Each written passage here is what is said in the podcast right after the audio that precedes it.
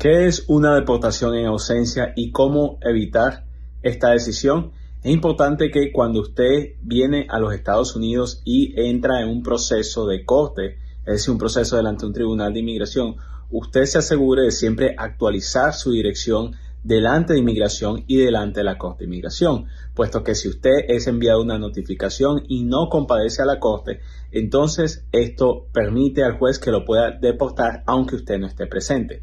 Sin embargo, existen ciertas alternativas para aquellas personas que fueron deportadas en ausencia.